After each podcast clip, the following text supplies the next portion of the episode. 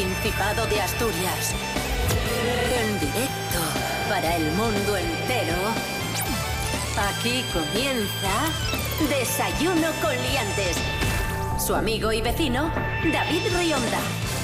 Buenos días amigos, amigas, ¿qué tal? ¿Cómo estáis? Bienvenidos, bienvenidas a Desayuno con Liantes. Un día más, aquí estamos, hoy es martes 7 de julio de 2020, seis y media de la mañana, sintonía de RPA, la radio autonómica de Asturias. Saludamos en primer lugar a Rubén Morillo, buenos días. Buenos días, David Rionda, buenos días a todos, hola.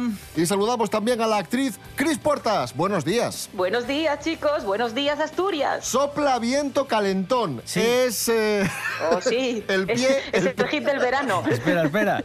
Es que tengo aquí en el guion eh, el tiempo para hoy en Asturias y esta sección ya sabéis que la hace Rubén Morillo, este microespacio meteorológico y tiene escrito Rubén Morillo, sopla viento calentón. ¿Cómo es esto? Parece, parece una canción de reggaetón. Sí, sí, sí. Jolín. Es que no se puede. Bueno, A ver, a ver. Contáis todas las interioridades. Bueno, hay que decir que ayer lunes bajaron muchísimo las temperaturas, pero hoy martes sí va a soplar viento calentón, tendremos sol y calor, y ese sería el resumen del tiempo que vamos a tener en el día de hoy. Uy, que tiro aquí una cámara pequeñina. Y eh, tendremos temperaturas de 14, serán las mínimas, y 22 las máximas, que diréis, no son muy altas. Pero no os acabo de decir que ayer refrescó mucho. Bueno, no son muy altas, Ya. aquí vi- viento calentón va a soplar. Hay viento Sí, sí. calentón. Cuidado, ¿eh? Cómo te mola. Imagino el viento cada vez que hay una, una oleada de viento que suene como chun, tutun, chun, chun, tutun, chun. Desayuno con liantes, ay, lere, lere, lere. Desayuno con liantes, ay, lere, lere, lere. Desayuno con liantes, lere, lere, lere. Desayuno con liantes. Desayuno con liantes.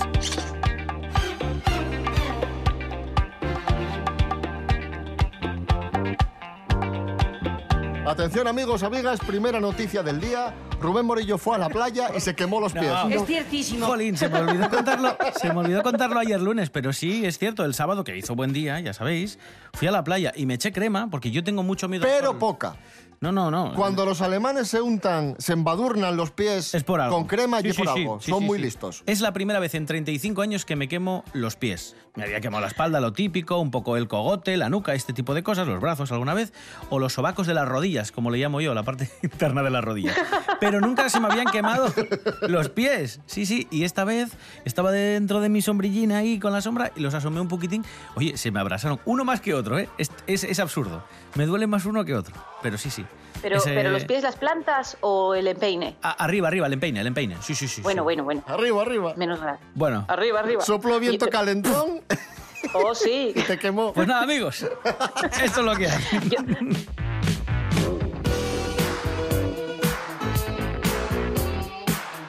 ¿Habrá feria de muestras este año? Feria Internacional de Muestras en, en Gijón. Bueno, pues la alcaldesa de Gijón, Ana González, defiende que sí, que haya feria de muestras, una feria restringida, una feria de muestras que sea una microferia, eh, un poco especial, adoptando medidas de seguridad.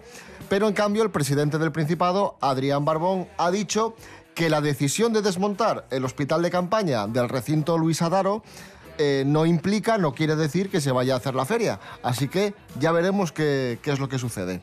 ¿Feria sí o feria no? Es la pregunta que, que lanzo. Es complicado, ¿eh? teniendo en cuenta las miles de personas que Claro. pasan cada año por la feria, pues es, es complicado. Habría que cerrar todos los pabellones, todos los recintos. Hay que tener mucho cuidado que hay pasillos muy estrechos donde se compran las navajas y las cucharas y estas sartenes, ¿no? Mágicas. Y eso también tendrían que tenerlo muy en cuenta. Yo casi abogo porque no se haga. O que se haga de alguna forma diferente, virtual. Porque para restringir tendrían que restringir muchísimo la afluencia de público. Claro, de alguna manera eh, alargarla más en el tiempo y que vaya por fases, ¿no? Pues todo lo que es ropa o todo lo que son electrodomésticos o todo lo que para que sea un poco más escaso, pero ni siquiera eso puede ser una solución. No lo sé. Amigos, quizá este año tengamos que seguir lavando la lechuga a mano y no con esos milagrosos aparatos que le das vueltas y la lavas Es sola. verdad, es verdad. Yo llevo todos los años digo, voy a comprar una y nunca lo hago. Y este año iba a ser, eh, ya en diciembre, me acuerdo yo que estaba yo lavando lavando, lavando una lechuga y digo yo, "Ah, nunca más esta esclavitud de ir hoja a hoja, nunca más. Y ya ves, Es que es de desastre. Habrá verano en Gijón, habrá eventos, habrá celebraciones, pero mm, de, de forma más, eh, de una forma más tranquila. Así lo explica la propia alcaldesa de Gijón. vamos a tener verano. Os digo que el 14 de agosto va a seguir siendo la noche más importante para Gijón. ¿Y cómo lo vamos a hacer? Estamos trabajando en otros eh, formatos, en pequeños formatos que nos permitan, en vez de concentrarnos en un sitio, dispersar los distintos, vamos a llamar, escenarios donde vayan a pasar cosas en nuestra ciudad.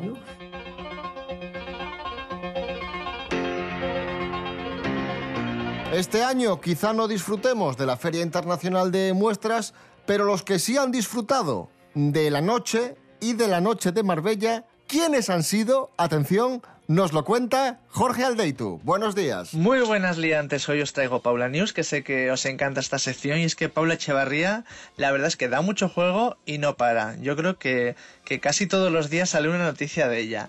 Este verano, desde que se levantó el estado de alarma, pues le ha dado tiempo un poco a todo.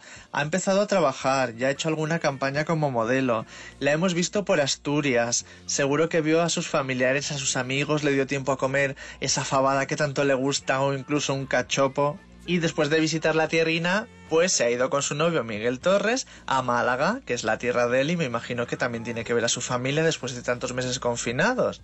Gracias a las redes sociales, Paula Echevarría nos muestra un poco lo que hace en su día a día. Hemos visto que ha dado un paseo con un vestido precioso, un vestido con volantes, muy floreado, muy, muy típico del verano. Y también ha disfrutado de uno de los planes que más le gusta compartir en pareja, que es disfrutar de la noche en Marbellí. En la foto que sube a sus redes sociales la vemos a ella con Miguel Torres y también con una pareja de amigos y están ahí disfrutando de la noche. Parece que hace calor porque tienen las caras un poco sudadas. Yo creo que en el sur con la brisa marina, esa noche cálida, se está de maravilla. Y a la foto le pone un pie de foto que es maravilloso, sintetizado totalmente. Pone verano, terraza, noche, Marbella, amigos, felicidad todo lo que necesita para ser feliz. A ver cuál es el próximo punto del mapa de la geografía al que va Paula Echevarría, porque a mí ya me tiene un poco despistado. Seguro que el siguiente punto será un destino de estos cálidos de playa donde la pareja podrá lucir palmito, ya veráis, os lo digo yo. Os lo diré en el próximo Paula News. Un saludo, liantes. Desayuno con liantes.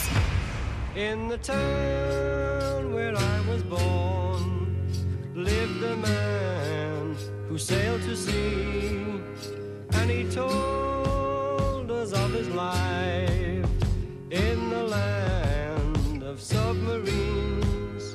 So we sailed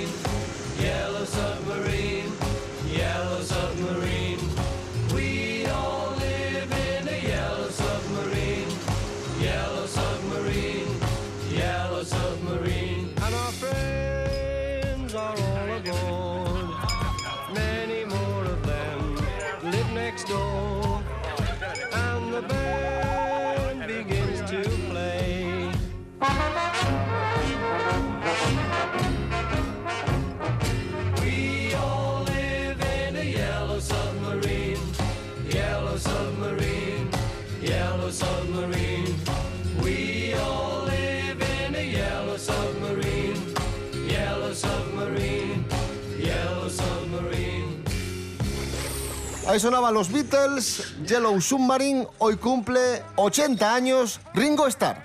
80 años Oh, yeah. cumple hoy Ringo. y un chaval, y un, Un chaval. chaval. y un chaval. Bueno, Muy está bien. juvenil, porque con las gafinas esas de colorinos y el pendientín y tal, está juvenil todavía. Sí.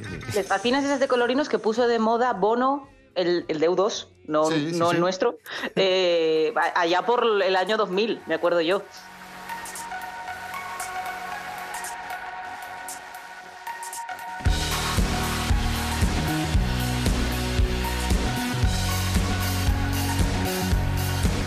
Vamos a dar a continuación una noticia que no nos gustaría tener que, que comentar, pero que nos vemos eh, obligados a, a contaros y es eh, esa paliza que recibió un vecino de Oviedo el fin de semana por su condición sexual. Rubén Morillo, ¿qué fue exactamente lo que sucedió? Este chaval se llama Francisco Concha, es militante de Juventudes Socialistas de Parres, eh, tiene tan solo 26 años, eh, vive en Oviedo, salió de fiesta por el Antiguo la noche del sábado y acabó en el UCA con varios puntos de sutura en el rostro tras sufrir, según denunció, un ataque homófobo por su condición sexual. Caminaba de madrugada por el casco viejo, tres chavales de poco más de 20 años le increparon, según amigos de la víctima. Este le respondió y ahí empezó la, la trifulca, la agresión, con gritos incluso de maricón de mierda y cosas por el estilo. Bueno, poco que añadir, Cris Portas. Lamentable que suceda esto Pues en, pleno 2020. Lamentable y creo que es labor de todos ir afeando este tipo de comportamientos del, del modo más eh, eh, alzando la voz al máximo. Creo que es importante que aún así, yo estoy segurísima de que hay mucha gente que prefería tener los bancos pintados de marrón, eh, que no está de acuerdo con esto, y son los que más tienen que alzar la voz, yo creo, porque lo que no puede ser es que, es que unos chavales se vean legitimados para poder gritar a otro eso sin que nadie haga nada. Estamos en, en medio de, o sea, es de noche, en un lugar en el que hay más gente. Y el coqueteo a veces con ciertas ideologías o el blanquear ciertas ideas también conlleva estas cosas. Pues sí. Claro, eh, creo que hay un punto en el que eh, se ha generado más una especie de, de- de orgullo en decirlo, ¿eh? en, en- en- el, el- orgullo en decir, pues voy a decir, voy a, voy a, voy a hacer un grito homófobo porque puedo, porque sí, porque me siento respaldado. Entonces, por eso digo que, que creo que, que tiene que pronunciarse mucho la sociedad, especialmente la una grandísima parte de la sociedad conservadora, que estoy segurísima de que no está de acuerdo con eso.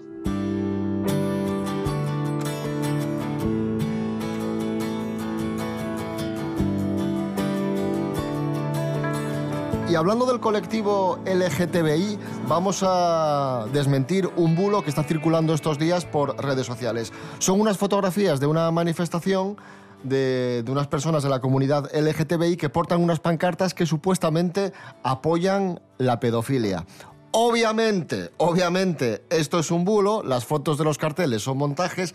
Sí se trata de una manifestación que tuvo lugar en Costa Rica por la diversidad sexual, pero los eh, carteles están manipulados y, y obviamente la comunidad LGTBI no promueve, no apoya, no defiende la, la pedofilia. Alguien con Obvia- un- Obviamente, pero... Con un mínimo de inteligencia Sí, sí, pero esto se ha hecho ya viral. disciernes, pero... Pero esto se ha hecho viral y, Ya, ya, ya, y ya. se ha compartido a través de, pues, de muchos partidos de extrema derecha, etcétera, etcétera. Yo creo que hay un punto en el que quizá la, la- la gente que, que hace las leyes o las autoridades son más mayores eh, que la gente que ha crecido ya con estas tecnologías. Entonces es importante que si tú haces un montaje con esas palabras, eso tiene, eso tiene unas connotaciones políticas muy grandes. Está bien que se sepa si lo ha hecho un particular y las consecuencias que puede tener o no, o si lo ha hecho gente más poderosa o gente que tiene partidos, o etcétera. Y es importante poder al menos rastrearlo. Esto es como los grupos de WhatsApp en los que se, en los que aparece un delito, bien sea una paliza, bien sea una violación, bien sea lo que sea. Hay que rastrear todas las personas que están en ese grupo, porque todas tienen responsabilidad sobre ello.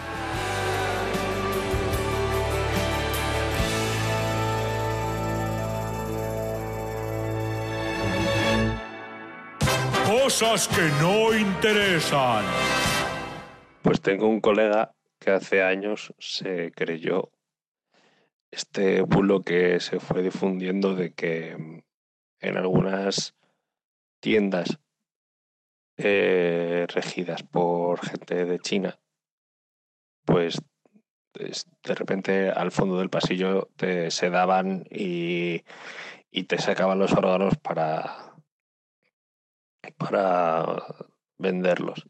Esto sobra decir que es mentira, pero lo gracioso es que tengo un colega que se lo creía, creía que podía pasar y aún así entraba en las tiendas de chinos a comprar porque valía la pena el riesgo imaginario, aunque fuera, eh, para poder comprar libretas más baratas. Cosas que no interesan.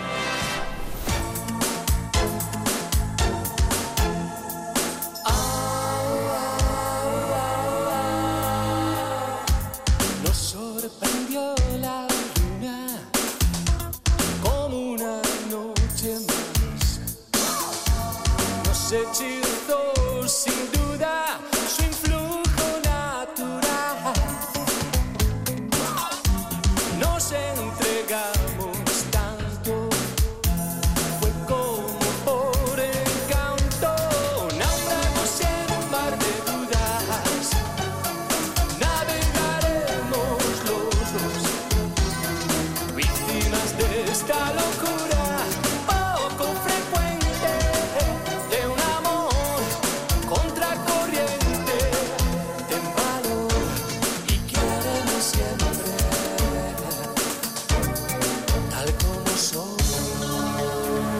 menos cuarto de la mañana, Tino Casal, tal como soy. Hoy es martes 7 de julio de 2020.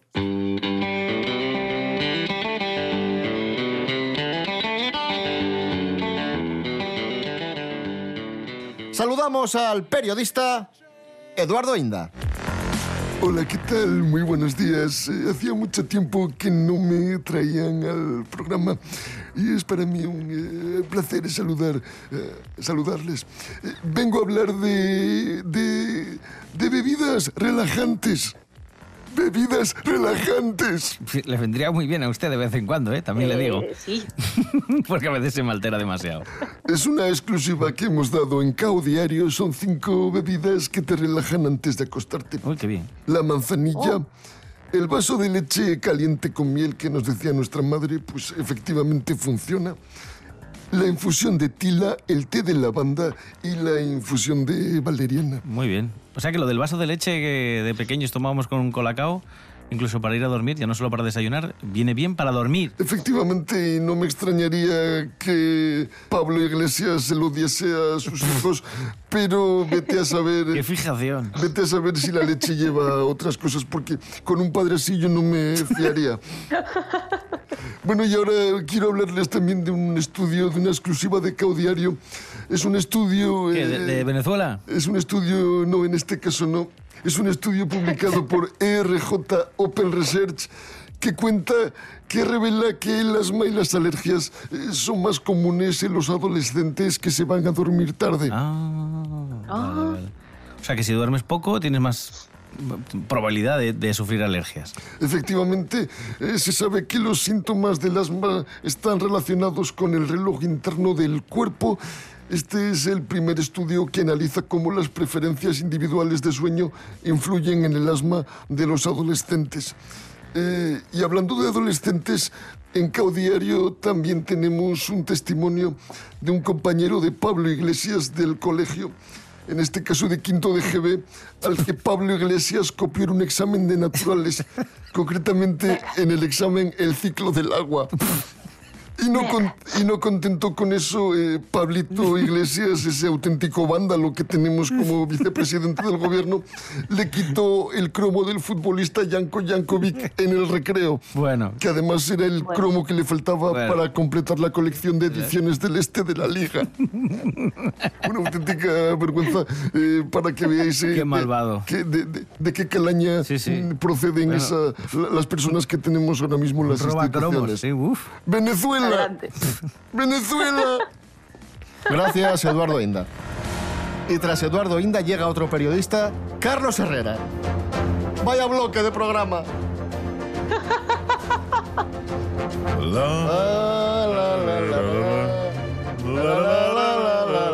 ¿Y por qué viene Carlos Herrera hoy? Porque hoy es el Día Mundial del Cacao. ¡Ah, qué maravilla el cacao, amigos, amigas! Hay que, hay que tener claro que es el cacao, porque mucha gente me lo confunde con el chocolate y no tiene nada que ver. El cacao es el producto resultante de moler los granos de cacao tostados. ¿eh? Que es Que amargo, ¿no? Es amargo. Sí, es muy amargo, no es chocolate en polvo. ¿eh? Y el chocolate que conocemos es cacao procesado al que se le añaden un montón de porquerías, entre ellas mantecas, aceites, em- endulzantes, emulsionantes. No, no, no, eso, eso lo hago yo, pero ellos no. Bueno, la manteca de cacao es muy importante, sobre todo en las eh, dietas, en los lugares donde se cultiva el cacao, y hay que tener dos cosas, dos curiosidades que son súper interesantes del cacao también presentes. Se poliniza por un insecto específico que se llama el jejen del cacao. Solo el 5% de las flores reciben suficiente polen para poder desarrollar este fruto. Así que alaben al colacao porque es muy difícil de El, el conseguir. jeje que es como un mosquito, ¿no? Más o menos. Exacto, eso es. Sí, es como una especie de mm, tijereta, pero que la tijereta está abierta al final, ¿eh? No está abierta. Y algún dato más para que se queden y aprendan.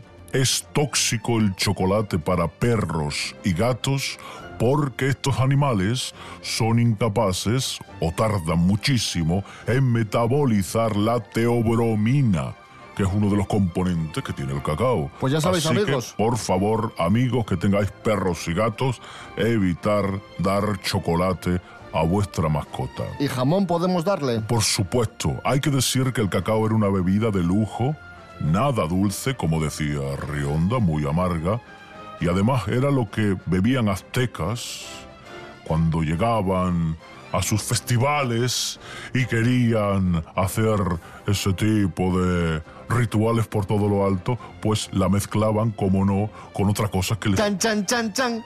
No, no. Ay, va- perdón, perdón. Como era tan amarga, lo mezclaban con vainilla y con miel. Que yo lo hubiera mezclado con jamón, efectivamente. Y finito. Y para cerrar, les cuento el batido Herrera, si les apetece. Ah, el batido Herrera de cacao. Que está hecho con cacao. Que llevará cacao, tocino, torreznos, Aceitunas. aceitunas, olivillas. Bueno, pues nada, ya no lo cuento. Si es que. ¿Qué, qué- qué era eso, no? Era, eso, era eso. Claro, claro. sabía. Estamos. Señoras, señores, buenos días, me alegro.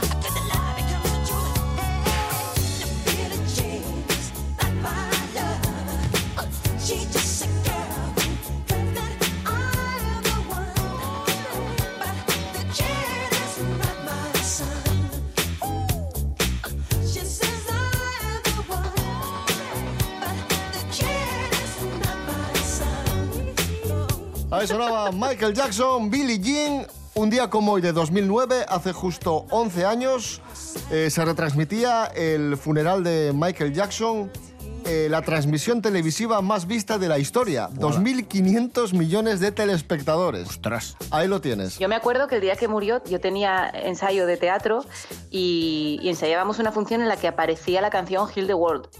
Uy. Y, ostras, nos entró muchísima, muchísima pena. Mira que, a, a ver, no había nadie que fuera fan, fan, fan absoluto. Yo creo que a todos nos gustaba más o menos, pero, pero sí, fue un momento, es que me, acuer- me acaba de venir como un flashback y me acuerdo perfectamente. This is the right time.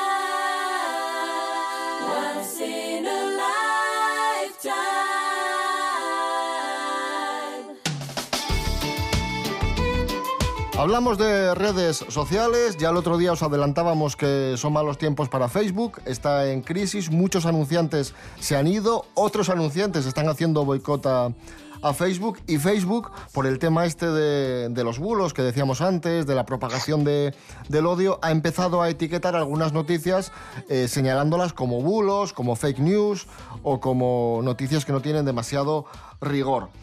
Y el otro día, hablando un poco de esto, de las redes sociales y de los hackers y de un poco toda esta historia, estábamos comiendo Rubén y yo, y Rubén me recordó una historia que yo conocía muy por encima, pero que él conocía con detalle, que es la del hacker, el chaval que en su momento hackeó la PlayStation 3 y el iPhone. Y es muy interesante esta, esta historia. ¿Tú qué estabas haciendo cuando tenías 17 años? Uf, mejor no te cuento, madre bueno, mía. pues este chaval con 17 años fue la primera persona que fue capaz de hackear el famoso iPhone.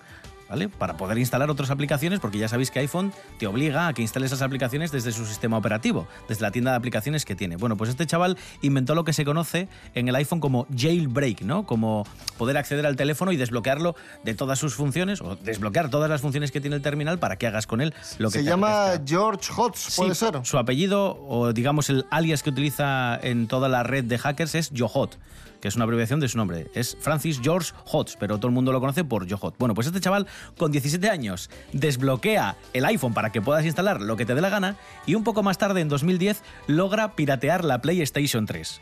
Como os podréis imaginar, esto a Sony pues gracia no le hizo. Y entonces demandó a este muchacho y dijo que los hackers eran malísimos y que no tendrían que tener cabida en el sistema digital. ¿Y qué pasó? Pues que los hackers... Puertas, eh, me da la sensación de que denunciar a un hacker teniendo una empresa digital no es buena idea. No es buena idea, no es buena idea Lo que hacen siempre al final es contratarlos, ¿no?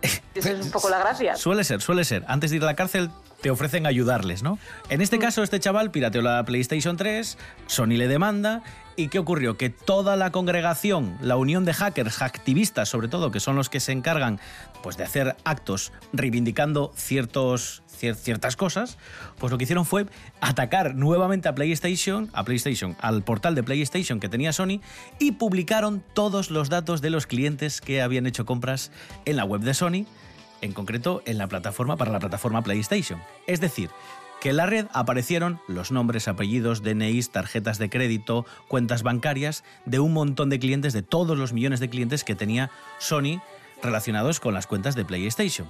Evidentemente, Sony no pudo explicar qué había ocurrido y le dijeron al chaval, quitamos la demanda que tenemos contra ti si esto no lo vuelves a hacer más. Porque ellos tenían miedo de que todavía fuese a más, que publicaran otro tipo de datos sensibles de, más, de, muchísimos más clientes. Y entonces el chaval dijo, vale, eh, no lo voy a hacer más. Al menos con mi nombre.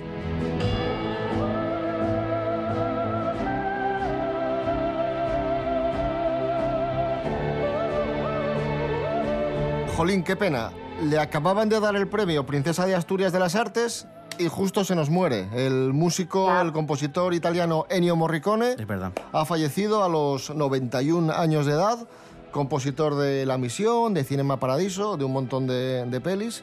Qué mala pata, ¿eh, Chris? Hombre, eh, Bueno, también es verdad que tenía sus años, 91 años, Tenía- pero, pero qué tenía pena. sus, tenía sus años, tenía sus años, qué pena. Eh, sí, hombre, yo, de hecho, a ver, esto de que se lo dieran a, a Williams y a Morricone en el mismo año, yo creo que era por, porque, son muy mayores los dos, entonces era como no vamos a andar esperando un año a uno y otro a otro, y al final va a venir solo Williams, esperemos. Por cierto, ahora que decía David Cinema Paradiso, el viernes y el sábado en el Autocine de Gijón están reponiendo grandes clásicos y a las doce y media ponen Cinema Paradiso. Como homenaje a Ennio Morricone, nos vamos escuchando a Dire Straits y el tema Once Upon a Time in the West, que está dedicado a- al genio Ennio Morricone y a las bandas sonoras que hizo para las pelis del, del oeste. Nos vamos, volvemos mañana a las seis y media de la mañana. Rubén Morillo. David Rionda. Hasta mañana. Hasta mañana. Cris Puertas, gracias. A vosotros.